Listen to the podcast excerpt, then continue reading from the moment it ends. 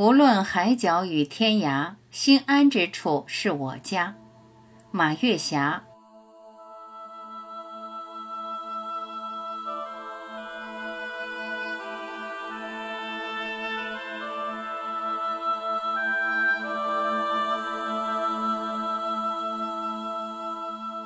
家是什么？家是安放我们身体和灵魂的地方，家是我们最自由的地方。这个家，无论是海角还是天涯，无论是自己熟悉的地方还是陌生的地方，只要你觉得幸福、觉得心安、觉得快乐，那就是我的家。在家里心安是有前提的，这个前提是你是一个自立的人，你是一个自尊自爱的人。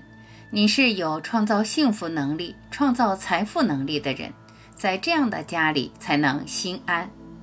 如果一个人缺乏这种能力，那么心安或者说幸福指数很大一部分取决于别人，不管认可不认可、情愿不情愿。别人有点感冒你就打喷嚏，别人只要布满阴云，你的情绪就会阴云密布。这种家无论是多么熟悉、多么固定。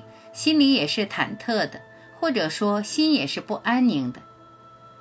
感谢时代的宽松，感谢自己的选择，让我退休以后成为快乐的旅居人。无论在哪里，住在自己家里，心里都非常安宁，因为这个家是自己用双手创造的。享受这个家，当然心安理得、爽朗幸福。每一个城市都有自己独特的文化。独特的人文景观，独特的风土人情，在心仪的地方安一个家，原来对我们来说只是一个笑话。改革开放的春风让我们的梦想变为现实，于是笑话变成了神话。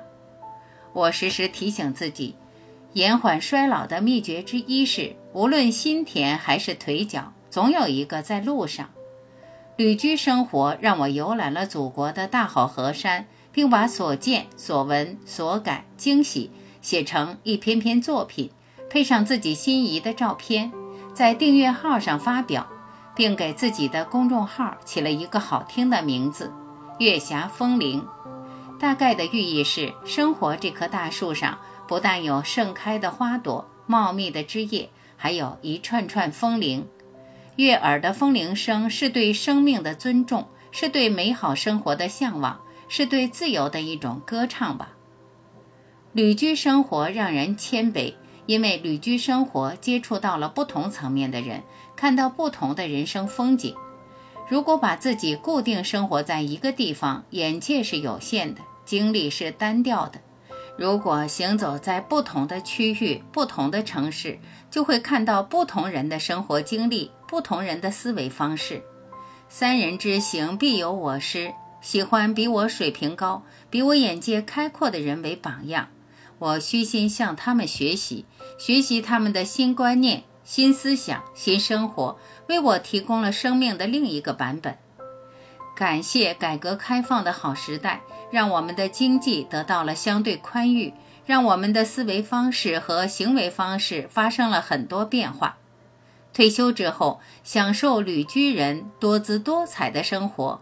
无论海角与天涯，心安之处是我家。